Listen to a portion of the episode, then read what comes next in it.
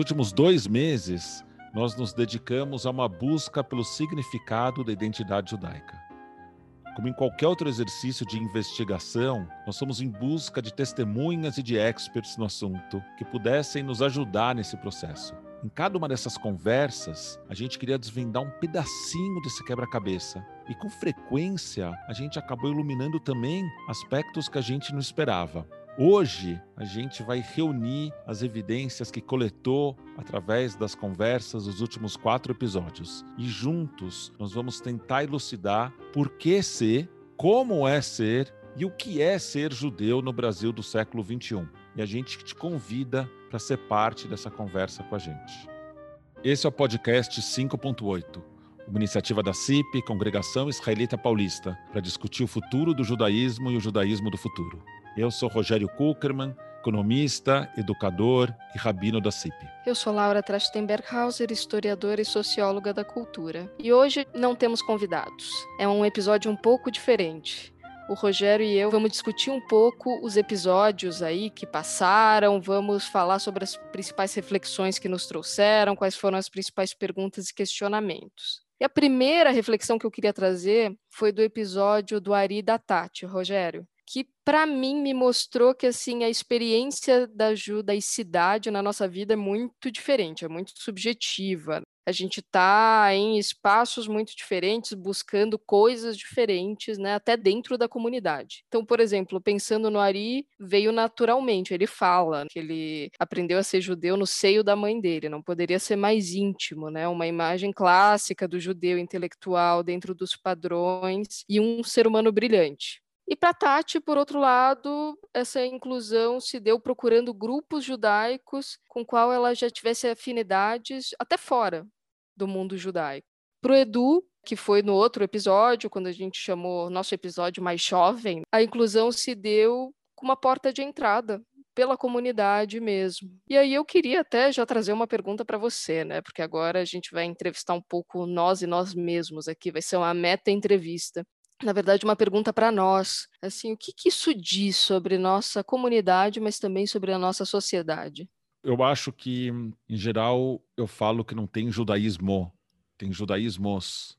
E eu acho que, do mesmo jeito que a gente tem judaísmos, a gente tem comunidades judaicas e comunidades que se interconectam, e às vezes a gente faz parte de mais de uma delas. Como você falou, a conversa entre o Ari e a Tati, eu acho que foi muito reveladora nesse aspecto porque eles vêm de contextos bastante diferentes e com experiências da comunidade judaica muito diferentes, mas encontraram um diálogo super interessante aqui no podcast. Estavam super contentes de terem se encontrado. Então, a Tati fala: Não, encontrei o meu nicho. Ela falou isso na conversa com a gente: encontrei o meu nicho, uhum. no meu nicho eu sou super aceita do jeito que eu sou. E o Ari, de algum jeito, manifestava algum desconforto com essa quantidade todas de nichos e a ideia de que a gente não podia estar junto o tempo todo. E a comunidade, ela não é igualmente acolhedora para todo mundo em todos os momentos. Então, é natural que a gente se encontre pertencendo a subgrupos em alguns momentos, em outros momentos a gente está com todo mundo numa situação mais ampla. Eu acho até que de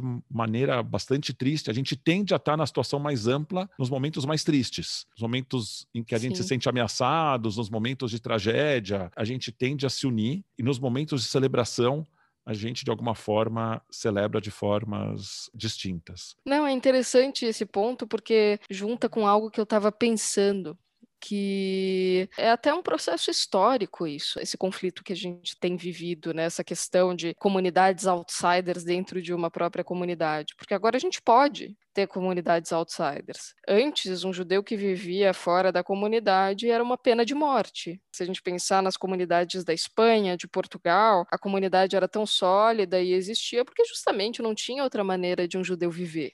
Hoje, assim, apesar de todo o antissemitismo que existe, existe mais segurança para a gente viver e a gente não precisa necessariamente viver dentro de uma comunidade, pelo menos não dentro de um gueto, de uma comunidade gueto ou shtetl. Então, assim, também é um processo histórico que a gente está se redefinindo como uma comunidade que a gente quer estar e não precisa. E o curioso, Laura, nisso que você está falando, é que tem quem enxergue nesse processo de abertura que permita que a gente escolha a nossa própria identidade uma ameaça. Sim. E a pergunta, nesse mundo em que somos todos judeus por escolha, Jew by choice é um dos eufemismos que a comunidade judaica norte-americana usa para falar das pessoas que escolheram né, se converter ao judaísmo. E tem uma fala que diz: hoje em dia somos todos Jews by choice. Todos nós precisamos escolher a nossa identidade judaica. Isso me remete, de alguma forma, a uma outra conversa que a gente teve, a conversa com o Paulo Geiger, que falava que as pessoas precisam escolher entre ser cidadãos do mundo ou sua identidade judaica. Para você e para mim, a gente tem esse interesse mútuo em histórias em quadrinhos e na intersecção entre identidade judaica história em quadrinho. Autores de algumas das histórias mais clássicas eram judeus. E tem uma teoria, um, uma análise nos Estados Unidos que diz que o super-homem é uma grande metáfora para a condição judaica nos Estados Unidos na primeira metade do século XX, em que as pessoas eram Clark Kent na rua, eles se pareciam com todo mundo e eles uhum. tinham essa, esse caráter de cidadão do mundo, mas dentro de casa, num contexto um pouco mais escondido, eles viravam super-homem, né? Superman, não à toa terminando em man, como tantos sobrenomes judaicos como o meu, por exemplo, mas o judeu queria esconder a dimensão judaica da sua identidade e caminhar na rua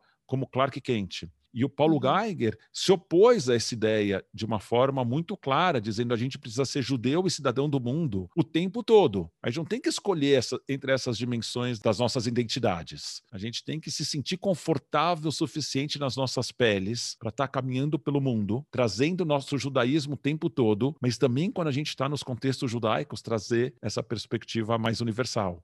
É, ele até é muito provocativo, né? Aliás, que, que homem, né?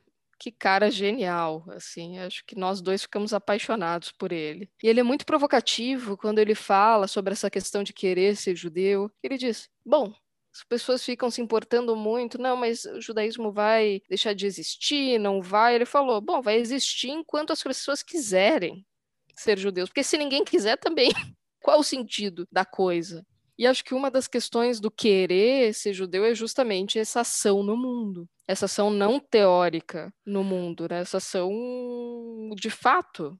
Mas ali. você sabe, Laura, que e eu acho que eu falei disso em algum dos episódios. Para mim, essa questão foi uma questão central por muito tempo. Essa ideia de por que continuar sendo judeu. É até curioso, né? Porque eu sou rabino, eu sou alguém que é profissionalmente judeu.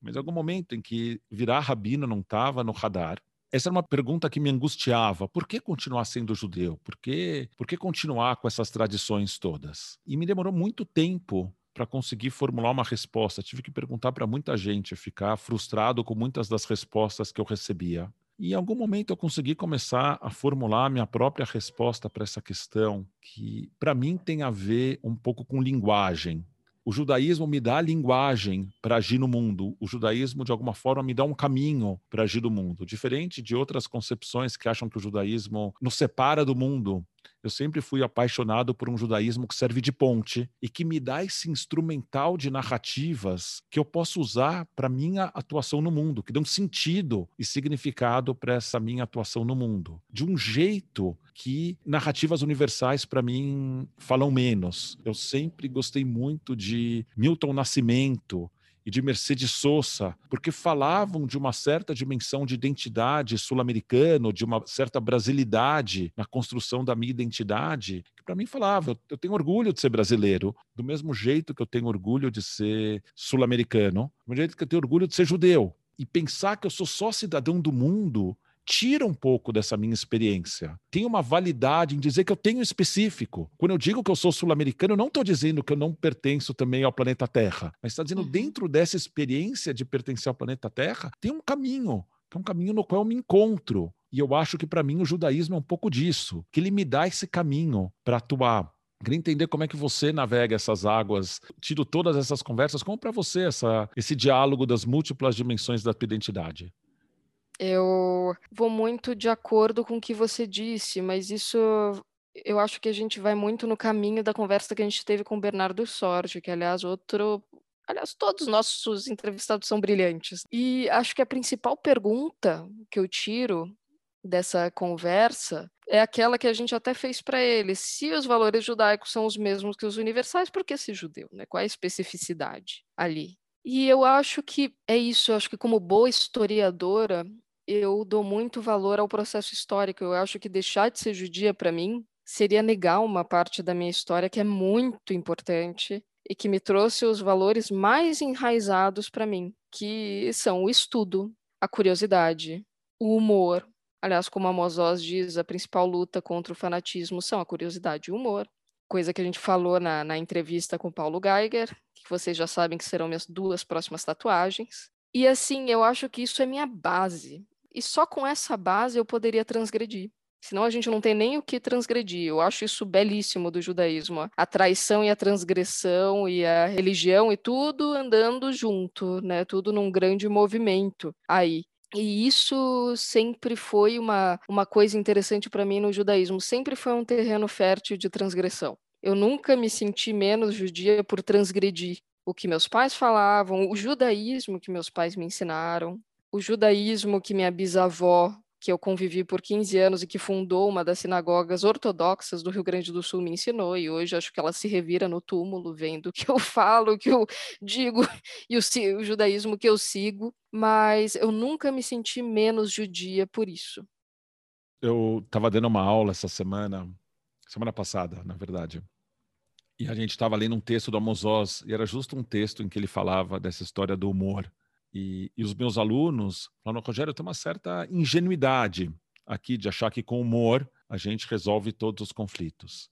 Mas aí eu, eu destaquei para eles que o Amos Oz fala em particular, ele fala do humor em geral, mas ele fala em particular da autocrítica, da autodepreciação, um pouco de conseguir rir da sua própria situação, de não se levar tão a sério e conseguir dar contexto e de alguma forma é, eu acho que essa é uma das grandes contribuições. Quando eu olho, eu falo dessa linguagem, desse caminho, tem um lado crítico de ser judeu, de fazer perguntas às vezes é, que não são tão confortáveis, as perguntas que a gente, das quais a gente tem um pouco de medo, mas também de poder rir da nossa própria situação e desconstruí-la que eu acho que são práticas muito judaicas e que falam um pouco das conversas que a gente teve com todos os nossos convidados e que fala também dessa capacidade da gente levar o judaísmo muito a sério, como diz o, o Paulo Geiger, levar o judaísmo para todos os lugares onde a gente vai, ao mesmo tempo em que a gente reconhece que o judaísmo não resume quem a gente é, que as nossas vidas têm múltiplas outras dimensões e que a gente vai carregando todas essas camadas de componentes identitárias para todos os lugares. E eu sou judeu, e sou de meia idade, e sou homem, e sou classe média, e, e sou heterossexual, e, e eu carrego todas essas características características comigo. E sou corintiano, esqueci de falar talvez da, da componente mais importante de tudo isso. E carrego tudo isso comigo em todos os lugares e às vezes da tensão. E dessas tensões saem coisas lindas, tá certo? A gente não pode esquecer que o fogo, na sua origem, vem do atrito das duas pedras. E se a gente procura as experiências onde não tem atrito nenhum, o espaço para criatividade, a chance do fogo também fica muito diminuída eu acho que nessas conversas, eu estou pensando aqui especialmente na conversa que a gente teve com o Edu e com o Gui, essa perspectiva de que a gente traz múltiplas camadas para os nossos encontros com todo mundo e que a gente precisa reconhecer as pessoas que estão na nossa frente em todas as suas dimensões e não tentar reduzi-las a um rótulo ou a outro. Ah, esse aqui é o sujeito que tem esse rótulo, e aquele é o sujeito que tem aquele rótulo. E a gente passa a se relacionar com rótulos. A gente precisa encontrar as as pessoas nas nossas frentes, buscar o que o Buber falava do encontro eu-tu, né? o encontro verdadeiro da gente de verdade reconhecer a plenitude das pessoas. E eu percebo a comunidade judaica de algum tempo para cá começando a reconhecer essa diversidade interna e procurando criar espaços em que o todo de cada um dos, dos nossos membros possa ser reconhecido e acolhido e escutado e enxergado. É, eu concordo, inclusive amarrando um pouco do que você disse, eu acho que, primeiro, o humor, para mim, eu sou apaixonada pelo humor judaico. Inclusive, tem um livro que eu gosto muito do David Grossman, que eu acho que até dei de dica aqui em algum dos episódios, que se chama Inferno dos Outros, em português. Em inglês se chama A Horse Gets Into a Bar. E que ele conta a história de um stand-up comedy judeu em Israel e, assim, todo humor satírico para falar da desgraça da vida. E eu acho que assim, o humor judaico justamente pega aquela dimensão das tensões judaicas por elas mesmas. E eu acho que por ser um povo com muitas tensões e por estar nessa história de tradição e traição, todo o tempo, é porque a gente tem um humor tão bom, porque o humor permite esse olhar complexo para o mundo, que justamente sai dos rótulos, né? Eu posso ser isso, eu posso ser aquilo e eu posso me contradizer todo o tempo, né? Ser uma metamorfose ambulante todo o tempo e tudo bem. Tudo bem existirem vários tipos de judaísmo, tudo bem eu ser várias coisas e não apenas judia. Aliás, a gente falou muito desse humor com o Bernardo Sorge, que é isso, de ter essa ironia fina que nos ajuda a viver. E sobre o conflito, eu acho que quando a gente estuda narrativas, e é algo que eu gosto muito de estudar, sendo uma apaixonada por literatura, toda boa narrativa tem conflito. Toda ela. Aliás, é o conflito que faz um bom filme, é o conflito que faz um bom livro. Crime e castigo. Por exemplo, a grande sacada não está no crime, mas está na falta do castigo, é o conflito interno. E eu acho que, como judeus, nós somos absurdamente conflituosos com nós mesmos e com o mundo. Não é à toa que a gente inventou a culpa para a vida. Assim, eu falo para meus amigos católicos, né? A gente inventou a culpa, vocês só aprimoraram. Então, acho que isso é essência, talvez, do que nos torne mais humanos e mais judeus. Falando em tensões, né? Justamente, eu estava revendo um pouco do que a gente leu, do Paulo Geiger, e achei aqui um texto que ele escreveu sobre a tradução de Amos Oz, que eu até queria ter colocado, mas acho que não deu tempo no episódio, em que ele fala que as entrelinhas de Oz são quase tão poderosas quanto as linhas escritas. Nelas habitam suas lembranças pessoais, os contextos históricos de Israel e do povo judeu, canções, poemas, lemas e slogans. Nela se retrata a época, o lugar, o mood de uma geração. Eu fiquei pensando quais são nossas entrelinhas hoje? Qual é o mood de agora? Quais são nossos slogans mais significativos? E aí Excelente. é com você, Rogério, porque eu não cheguei a nenhuma resposta. Excelente pergunta, Laura. Isso me lembra um pouco uma música israelense, que eu acho até que é uma. vem de um texto do Davi Grossman chamado Shirata Stickerim, que pega um monte de slogans de adesivos e transforma num poema, depois virou uma música. E eu acho que, em parte, um dos slogans, né, tinha um, quando eu morava em Israel, tinha um, um desses adesivos que falava Yeshoter mederech echad Tem mais de uma forma, mais um caminho para se ser judeu. Isso é um slogan de 20 anos, mas eu acho que cada vez mais esse é um slogan verdadeiro. A gente vem se dando conta disso e as experiências de como ser judeu vão sendo cada vez mais diversas. E se alguns anos a gente conseguia ter uma instituição comunitária central que acolhesse todo mundo, eu acho que a gente está numa época um pouco em que a gente precisa entender como é que a gente dá vazão em parte pelos desenvolvimentos da própria comunidade judaica, em parte pelos desenvolvimentos do mundo. O Bernardo Sorge, uma das coisas que ele falou é que não dá para a gente dissociar a experiência judaica da nossa experiência na rua a nossa experiência cotidiana, que as dinâmicas que regem a comunidade judaica são muito parecidas com as dinâmicas que regem a sociedade brasileira. A sociedade brasileira ficou mais polarizada nos últimos cinco anos, a comunidade judaica ficou mais polarizada nos últimos cinco anos. A experiência do Facebook fez com que a gente encontrasse caixas de ressonância, em que cada um encontra o seu nicho, onde a sua verdade reina absoluta. A comunidade judaica encontrou seus nichos nas mídias sociais, em que a verdade de cada grupo reina absoluto. Então, acho que esse é um outro slogan, tá certo? A comunidade judaica vai perdendo um pouco do seu caráter integrador e vai virando uma soma de nichos, uma rede de nichos, em que, como eu disse antes, eu acho que só quando a gente é atacado, quando a gente se sente ameaçado, é que todos esses nichos acabam se juntando e falando: opa, estamos aqui junto. E eu acho que a gente precisa encontrar formas de buscar essa coesão comunitária, não só quando a gente se sente atacado, mas também porque a gente representa alguma coisa, porque a gente tem valores que nos unem e, e, por esses valores a gente também busca construir esse coletivo. É parte do que esses slogans com os quais a gente está vivendo determinam para o nosso caminho futuro. Sim, inclusive eu gosto da ideia de rede, porque rede significa que é diferente, mas é conectado. Eu acho que assim, que se a gente conseguir construir algo heterogêneo, mas ao mesmo tempo com pontes em que um nicho da comunidade possa influenciar o outro seria talvez o ideal. Inclusive, isso que você falou do Facebook é muito legal, porque de fato traz novas conexões. Inclusive, a Tati, eu conheci num grupo desses, de Facebook de judaísmo progressivo, de outras bandeiras também, e foi muito legal, e viramos amigas desde então. E também, né, se ligar em, em judeus e em tipos de judaísmo que se liguem às, às tuas outras características. Por exemplo, a Tati é uma cinéfila, eu também sou, então a gente foi tendo pontos em comum ali, né? Mas além disso, acho que o que talvez falte um pouco é o entendimento do diferente e o acolhimento. Por exemplo, quando eu chamei a Tati para fazer o episódio, ela falou brincando, né? Olha, meu judaísmo é meio tupiniquim meio que falando assim, ah, não é o oficial, não é aquilo que a comunidade oficialmente reconhece. E acho que isso é o que me incomoda um pouco, talvez. Não é que existam nichos diferentes, porque está normalizado e, como a gente falou antes, é uma questão geral. Acho que é uma questão global e é uma questão histórica, de momento histórico. Mas é talvez ter uma voz oficial que não inclua essas outras pessoas.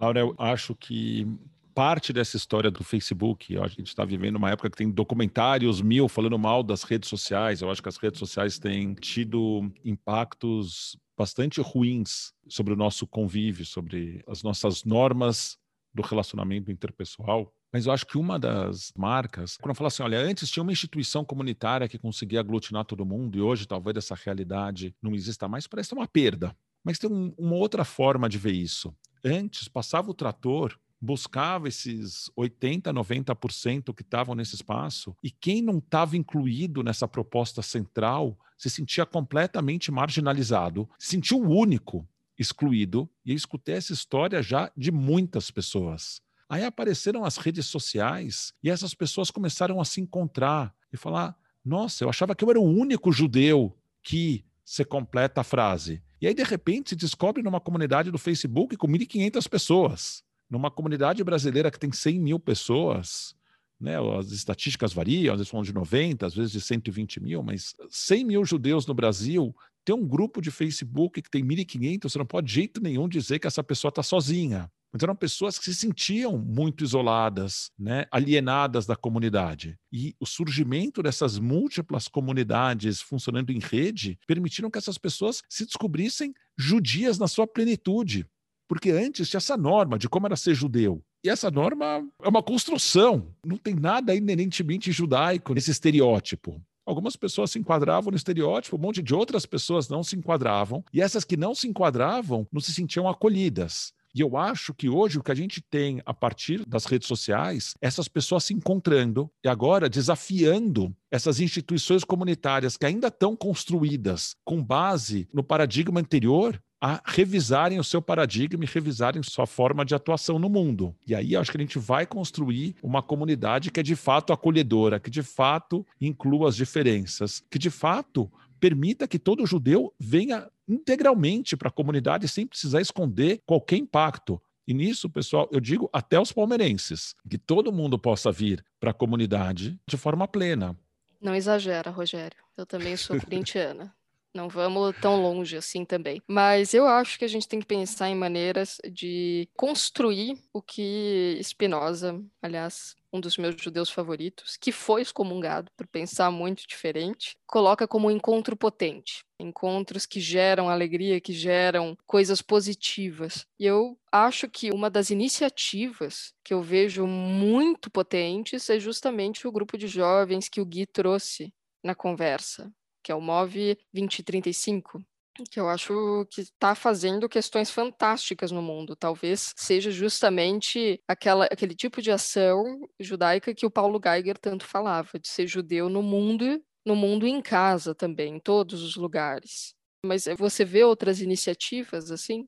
Eu vejo algumas, mas só ainda para ficar no MOV. Tinha uma frase, nos Estados Unidos se fala muito, mas acho que o equivalente brasileiro também valia que era a frase dos nossos avós, que quando eles viam qualquer coisa, viam o resultado da eleição americana, né? a gente está gravando esse episódio no dia 4 de novembro, por sinal, fazer menção, 4 de novembro, que marca 25 anos do assassinato de Yitzhak Rabin. Alava Shalom, que a sua memória seja uma benção mas também o dia da apuração, do começo da apuração dos votos da eleição americana. Quando viam o resultado da eleição americana, os nossos avós perguntavam: Is it good for the Jews? É bom para os judeus. E eu acho que o Move fala de uma atitude judaica que se sente tão confortável, tanto na sua pele judaica quanto na sua pele brasileira, que fala: eu quero perguntar se é bom para a sociedade. Eu não quero mais ter que me preocupar só comigo. Eu também estou preocupado comigo, mas eu quero poder me preocupar com mais amplo. Eu quero ter uma ação que tenha um impacto positivo para a sociedade como um todo. Acho que é lindo. Eu vejo alguns outros grupos fazendo isso. Preciso contar que ontem a gente teve uma reunião com a FISESP, com a Federação Israelita do Estado de São Paulo, com rabinos liberais, para pensar em estratégias de inclusão e acolhimento da comunidade LGBTQIA.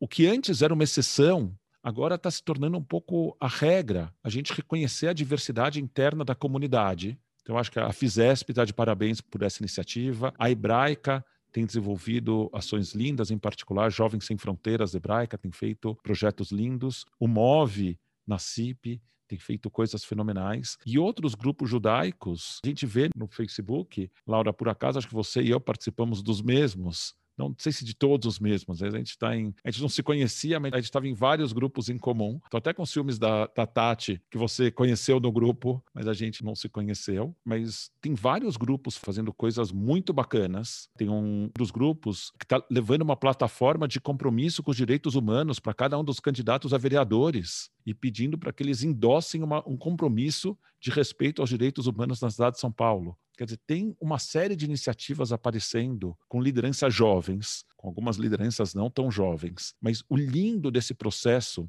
tanto de inclusão da voz jovem, como de inclusão da voz feminina, quanto de inclusão da voz LGBTQIA, quanto de inclusão dos segmentos socioeconomicamente menos favorecidos da comunidade judaica, é que eles transformam a comunidade toda, eles mudam o discurso. Então, até os homens judeus são transformados pela participação das mulheres, as pessoas heterossexuais da comunidade são transformadas pela inclusão dos segmentos queer, os segmentos classe média são transformados, somos todos transformados pela inclusão inclusão de mais vozes. A nossa visão de mundo é transformada, a nossa preocupação com o outro, nós nos tornamos mais empáticos. A gente consegue o nosso senso de alteridade, de tentar enxergar o mundo pela perspectiva do outro. São todos desenvolvidos nessa história. Então, eu acho que a comunidade judaica está num processo de transformação. Eu acho que as novas lideranças, o Gui e o Edu, na minha opinião, deram uma lição para a gente aqui na conversa que a gente teve. Eu acho que a gente está todo mundo se transformando e o Bernardo Sorge, apesar de eu ter tentado tirar dele, ele resistiu bravamente a indicar para onde ele acha que essa identidade judaica está caminhando. Eu aqui quero fazer esse ato de covardia, Laura, e perguntar se você tem alguma intuição de para onde a identidade judaica brasileira para onde a gente está indo? Depois de todas essas conversas, você sai dessas conversas com uma visão mais clara de para onde a gente está caminhando? Olha, eu acho que assim, eu estudo muito questões de design e futurologia. Futurologia sem bola de cristal, tá, gente? São metodologias de tendências aí. E assim, a gente fala que não, não existe um futuro, existem futuros possíveis. E que futuro também é narrativa. Não por acaso, uma das metodologias para futuro, para pensar o futuro é a ficção científica, porque é simplesmente uma narrativa pensada num futuro distante. Não à toa, algumas das maiores invenções foram trazidas pela ficção científica. Por exemplo, o módulo lunar foi trazido pelo Mil Léguas Submarinas, lá do Júlio Verne inspirado no livro. Então, assim, eu acho que uma das grandes metodologias de tendências é olhar para o jovem, é olhar para as questões que os jovens trazem, é olhar para o que essa nova geração, que a gente chama de geração Z, está trazendo. Então, assim, eu acredito muito, muito, é, e principalmente olhando o papo que a gente teve com o Edu, com o Gui, e que a gente fez uma pergunta, acho que muito pertinente, né, que dessa nova liderança judaica que parece que nunca chega e que parece que essa voz oficial ainda quer que ela responda os problemas dela. Por exemplo, parece que uma grande pergunta que sempre aparece, pelo menos quando existe gerações mais velhas tentando conversar com essas novas gerações é: "Ah, mas e se um o casamento misto continuar e isso vai acabar com o futuro do judaísmo? Né? Era uma pergunta que sempre aparecia. Eu não tenho essa preocupação. essa não é uma preocupação corrente na minha vida. E todos meus amigos judeus da minha geração não têm essa preocupação. Estão pouco se lixando, com perdão da palavra, se vão casar com judeus ou não. E não se sentem menos judeus por causa disso. Agora, a grande questão que eu vejo é a questão da inclusão de uma sociedade maior. E isso eu vejo, vi muito no MOV 2035. Então, isso é exatamente do que você falou, Rogério. Não pode ser só bom para mim como judeu, tem que ser bom para a sociedade. E eu acho que a pandemia deu uma, um tapa na nossa cara nisso. Que tem problemas que não são só privados e particulares, tem problemas que são do mundo e a gente vai ter que ter um olhar sistêmico para as coisas. Eu tenho um amigo designer que ele fala, né, que esse design centrado no usuário, por exemplo, o Uber, eu te pego, é barato, você vai para onde você quiser, do jeito que você quiser. Acabou, tá acabando com as pessoas, porque as pessoas estão se tornando mimadas, só fazendo e comprando o que é melhor para elas, esperando a uberização da vida. E ele fala e falava antes da pandemia, a gente precisa de um design sistêmico que olhe para o outro, que olhe também para o empregado, que olhe para pensar se esse motorista está recebendo bem ou não para fazer aquilo, que olhe para a empresa, que olhe para o funcionário, que não olhe só para o seu umbigo. E isso era uma discussão que eu tinha muito com a minha avó. Minha avó, eu sempre ligava para ela, avó, em quem tu vai votar? Ela, era, ela é super politizada. E ela falava, vou votar em quem é bom para Israel. Eu disse, vó, pelo amor de Deus. Não pode ser o único critério, né? Pode ser um dos critérios, mas não o único critério. Porque, e isso era uma coisa que eu discutia muito quando eu era assessora política. Olhe o apoio de quem você quer. Nem todo apoio é bom. Existem apoios que reiteram preconceitos, existem apoios que reiteram coisas nocivas na sociedade. Ou seja, eu vejo o judaísmo e a comunidade indo na direção de um olhar sistêmico para a sociedade, que vai muito de acordo com que o Paulo Geiger e o Bernardo Sorge falavam, que não basta apenas viver dentro da sua bolha. A gente tem que agir com os valores judaicos pro mundo. Bom, Laura, nessa tua nota de diálogo com o mundo, com o qual eu também concordo, concordo com várias das coisas que você falou. Concordo com tudo, talvez na questão do casamento interreligioso. Também não acho que é o pecado que era nas gerações anteriores para focar no que a gente concorda, eu acho que esse judaísmo que está em diálogo com a vida, está em diálogo com o mundo, não está preocupado só com seus próprios interesses, e de alguma forma, eu acho que essa é a raiz do judaísmo. Acho que a gente passou por um período histórico em que a gente olhou só para os nossos próprios interesses, mas se a gente olhar para as mensagens dos profetas, se a gente olhar para as discussões no Talmud, a gente está sempre preocupado com o mundo, não só com a dimensão judaica. Mas vamos encerrando um pouco essa história, esse nosso episódio. A gente encerra aqui essa série sobre identidade judaica. A partir do nosso próximo episódio, daqui a duas semanas, a gente vai estar tentando desvendar uma outra questão. E vocês vão precisar todos escutar para saber qual é essa questão que a gente vai procurar desvendar. A gente vai chegando nessa parte que é das nossas dicas culturais. A Laura já, já fez menção aqui a várias outras dicas culturais ao longo da fala dela, mas esse é o momento oficial. Então, Laura, qual a tua dica cultural dessa semana?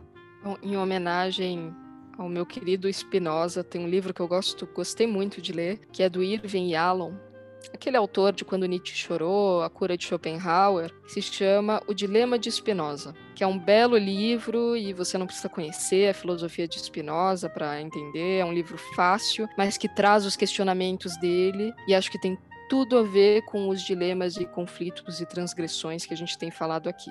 E a sua, Rogério? Minha dica cultural a Laura vai para o lado filósofo e o, o Rabino vai falar da boneca. Então tem um curta-metragem chamado The Tribe, a tribo em português, em que conta a história da criadora da Barbie, que era uma judia, e que através da Barbie discute a questão de identidade judaica. E que eu achei que é uma excelente chave de fechamento para esse nosso, para essa nossa série de episódios. Está disponível no YouTube, gratuito muito interessantes. Recomendo para todo mundo assistir. E a gente vai ficando por aqui. Laura, como sempre, super obrigado pela parceria e pela amizade. Vamos juntos lidar com o próximo desafio da nossa próxima série. Agradecer a vocês que estão nos escutando, agradecer a Missa que faz a edição. A gente se encontra daqui a duas semanas no podcast 5.8 para juntos a gente investigar qual é o judaísmo do futuro e qual é o futuro do judaísmo. Obrigada, Rogério. Obrigada, gente. A gente se vê daqui duas semanas.